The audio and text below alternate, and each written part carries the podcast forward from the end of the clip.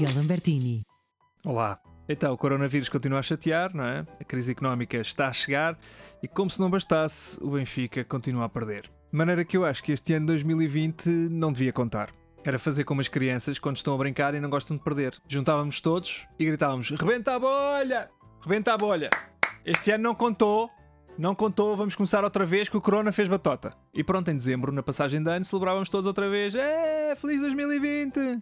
É que isto assim não, não dá. É mandar um ano para o galheiro e eu já não vou para novo. Se era para tirar um ano sabático forçado, deviam-nos ter avisado antes que eu assim tinha comprado um papagaio e uma canoa e ia viver para as berlengas. Miguel é parvo! Miguel é parvo! Uá!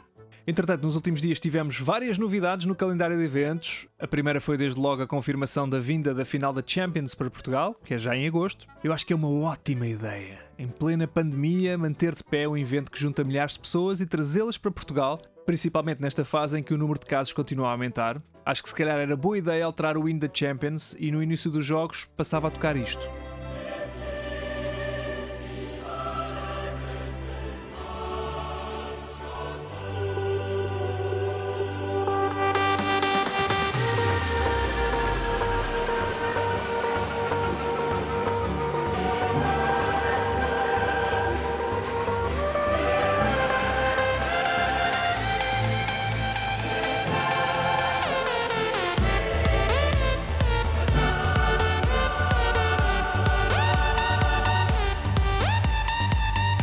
Vez das criancinhas a entrar com os jogadores, entravam os senhores africanos a dançar com um caixão com a taça lá em cima. O EFA pensei nisso com carinho. Outro dos grandes eventos internacionais anunciados para Lisboa é já a clássica Web Summit, que acontecerá desta vez em dezembro e com um formato diferente. A conferência será maioritariamente online através de uma plataforma de streaming, ou seja, basicamente vai ser uma chamada de Skype de dois dias e por isso finalmente vou poder ir ao Web Summit como apetecia ir a todos os eventos, que é de pijama e chinelos. Para terminar, o último grande evento que quero falar é a manifestação do Chega, que está marcada para o próximo sábado. O deputado André Ventura, que há poucas semanas dizia sobre a manifestação contra o racismo que o que se passou foi uma vergonha nacional, é o mesmo que agora pede às pessoas: por favor, não me deixem caminhar sozinho. O André tem medo de descer sozinho à Avenida da Liberdade e, como diz o ditado, quem tem medo compra um cão, por isso Mário Machado e o seu grupo de neonazis já confirmou que irá acompanhar André Ventura. Os portugueses não são racistas. É o lema desta manifestação que conta com a presença de membros de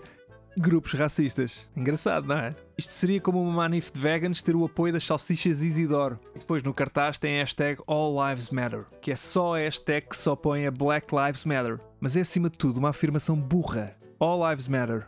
Todas as vidas contam. Ok, nós sabemos isso. Mas neste momento é importante dar prioridade àquelas que estão mais frágeis e que precisam de apoio urgente. All Lives Matter é tão estúpido como se o André Ventura tivesse por cima do seu lugar na Assembleia da República um piano de cauda prestes a cair. E então pedia para retirarem o piano porque a sua vida estava em risco. A corda podia partir a qualquer momento e esmagá-lo. Mas aí o Ferro Rodrigues respondia: Oh, oh Sr. Deputado, o que, que, é que eu faço? Eu não posso ajudá-lo só assim. Como Presidente, tenho de ser isento. E o André Ventura dizia: Mas eu é que estou em risco iminente. Os outros deputados não têm pianos de cauda por cima deles prestes a cair.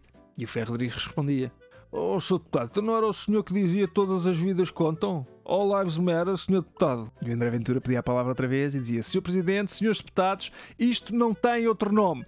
É uma ver...